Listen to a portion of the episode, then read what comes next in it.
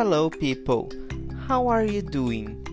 Eu sou o professor Tiago e esse é o nosso English Time Podcast.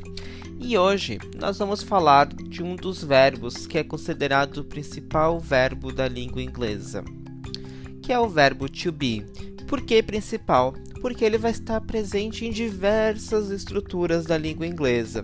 Então a gente vai usar ele num continuum, num present perfect continuum, para falar no futuro, num futuro próximo. Então a gente usa muito.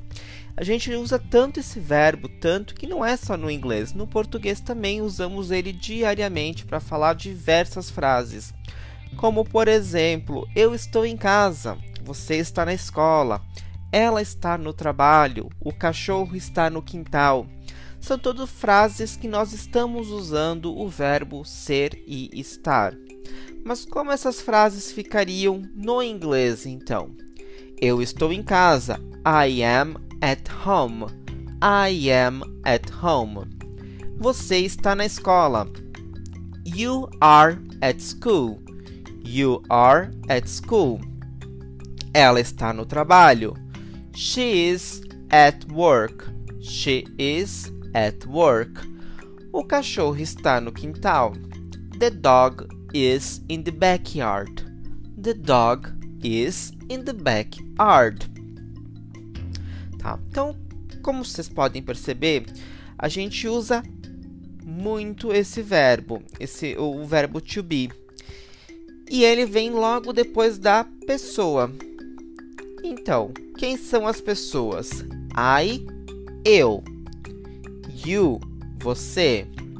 He, ele she, ela, it, ele ou ela quando nós estamos falando de coisas ou animais, tá? It.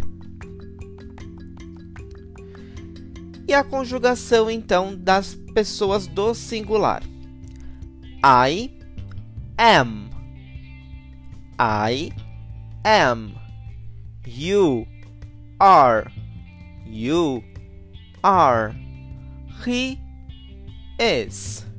He is. She is. She is. It is. It is. E vamos aos exemplos então. I am a teacher. I am a teacher. You are at home. You are at home. She is an engineer. She is an engineer. He is a doctor. He is a doctor. It is a chair. It is a chair. E no plural?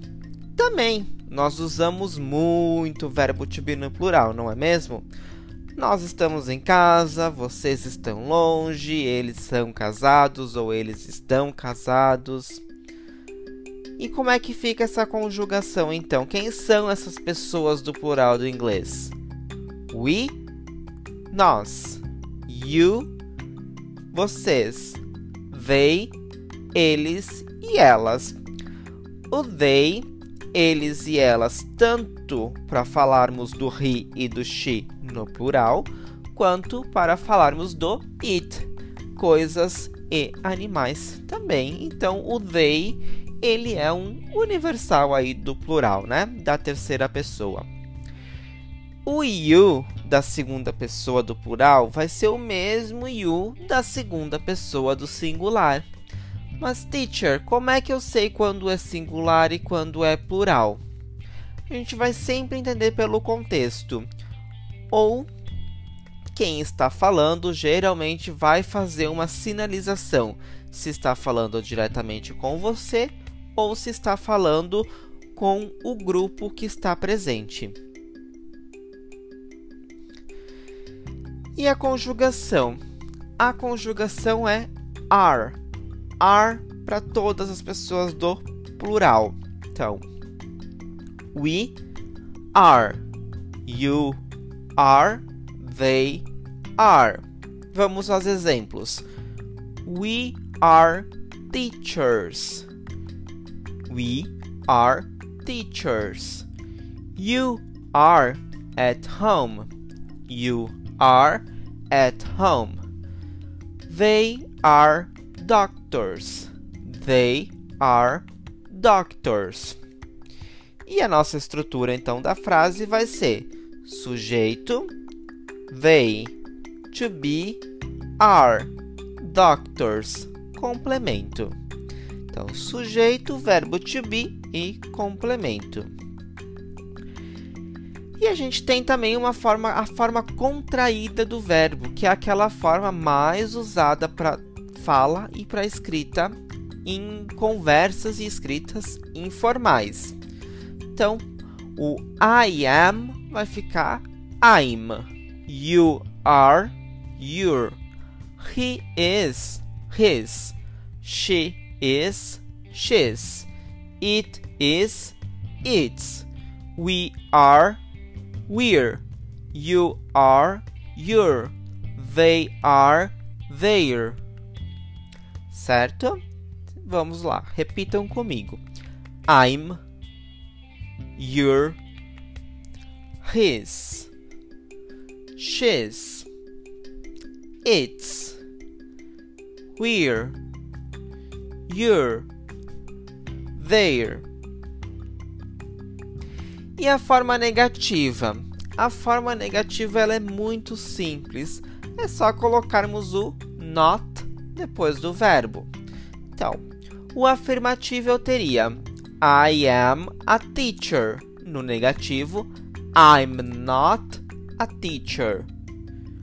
You are a doctor. Lembram do you are que nós vimos na forma contraída, que é o you're, you're a doctor. You're not a doctor. She's at home. She's at home.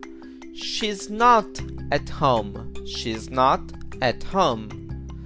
They're married. They're married. They're not married. They are not married. Como fica essa ordem das frases então? É o sujeito mais o verbo to be mais o not mais o complemento. Tá?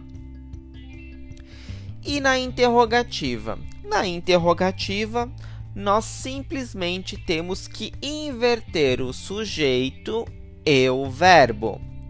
Vamos pegar um exemplo. Afirmativo: I am a teacher.